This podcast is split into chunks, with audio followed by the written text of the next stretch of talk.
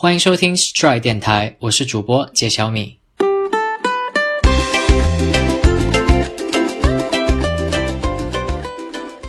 接下来我会定期给您分享二十个最最常用的美国生活俚语，让你搞懂美国人的日常对话，走遍美国不用愁。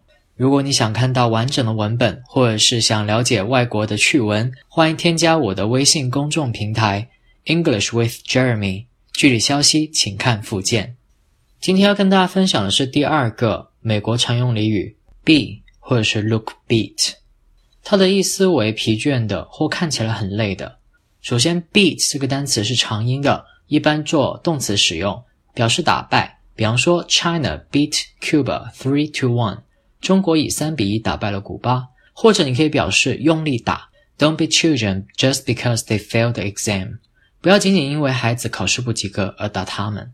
但是在日常英语当中，如果你用这两个意思去揣摩别人说的话的话，很可能就是你完全听不懂对方在讲什么，因为你的美国朋友可能会跟你说 I'm beat，这时候你如果联想到 beat 表示打的意思的话，你可能会说什么？你被家暴了吗？打哪儿了？要不要帮你报警？如果你真的这样反应的话，可能对方会非常尴尬。这里请注意，beat 是形容词，跟 be 动词或者是 look 连用。表示一个人很累或看起来很疲倦。看一下例子：Do you want to go out tonight?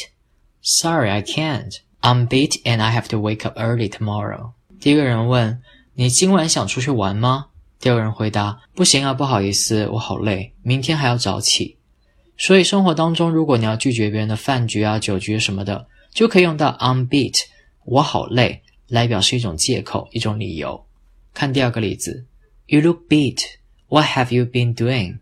I've been writing the report and I need to hand it in tomorrow. 你看起来好累，你最近在干嘛？哎，我最近一直在写报告，明天得交。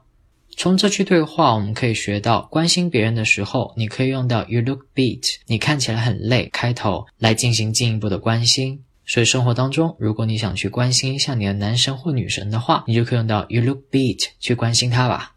那这期就讲到这里，欢迎加入我的微信公众平台 English with Jeremy，下期再见。